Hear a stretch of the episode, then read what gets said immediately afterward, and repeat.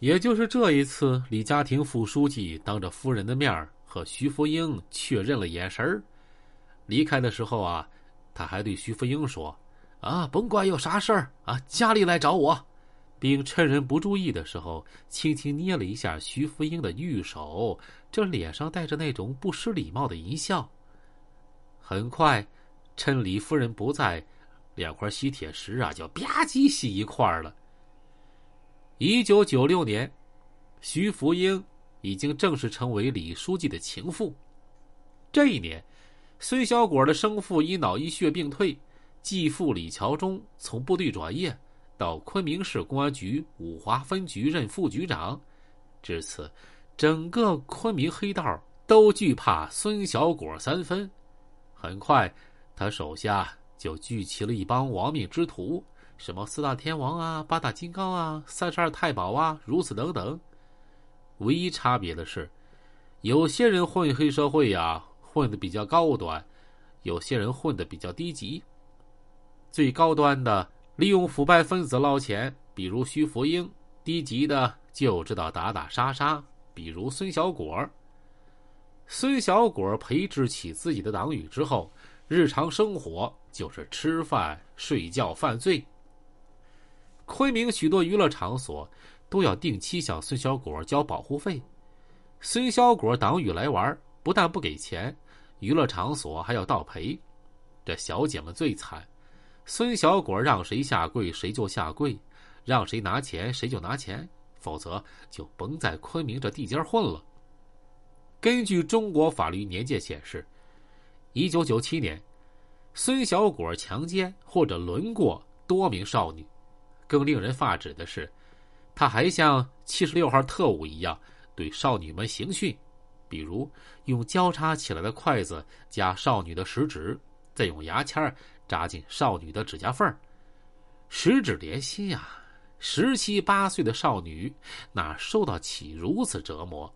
可孙小果党羽却倍感快意，甚至还用牙签刺进少女的乳那个房，拿烟头。在少女手臂、腹部烙下一块又一块的疤痕，让少女咬住大理石茶几儿，然后用肘部猛击后脑勺，致使其牙齿破损脱落，血沫飞溅。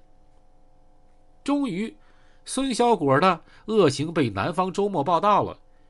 一九九八年二月十八号，孙小果因强奸妇女、强制侮辱妇女、故意伤害。寻衅滋事数罪并罚，被昆明中院判处死刑，剥夺政治权利终身，后改判无期徒刑。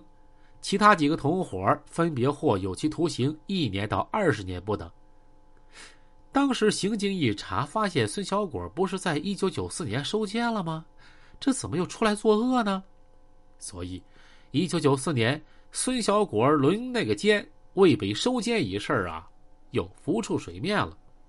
当年包庇孙小果的涉案保护伞，盘龙公安分局预审科原科长李万红、民警方永昌以徇私枉法罪被判处有期徒刑三年和四年。对盘龙公安分局其他四个民警分别给予党纪、政纪处分。孙小果的母亲孙鹤宇也因包庇儿子被开除公职。一九九八年，被昆明市。官渡区人民法院判处有期徒刑五年。孙小果继父李桥忠因帮助孙小果办理取保候审，受到留党察看两年，撤职处分。到二零零四年，他又在五华区走马上任城管局长。孙鹤宇的五年牢啊，不知坐了几年。等他出狱，又开始四处奔波，想办法把儿子捞出来。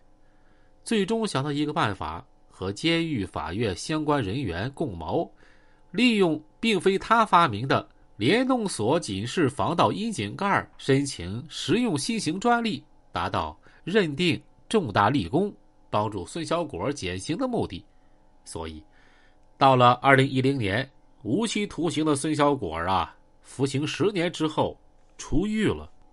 孙小果被绳之以法之后。昆明的黑道人物啊，收敛了一些。一九九八年，孙小果被查的那一年，云南省委副书记李家庭也升职为省长了。贵为省长情妇的徐福英啊，一点也没有收手的意思。几年时间，空手套来三千多万元，对他们来说，这些钱啊，就像冥币似的，唾手可得。这李家庭也是个惯犯，早前在哈尔滨当市长的时候就贪污成性。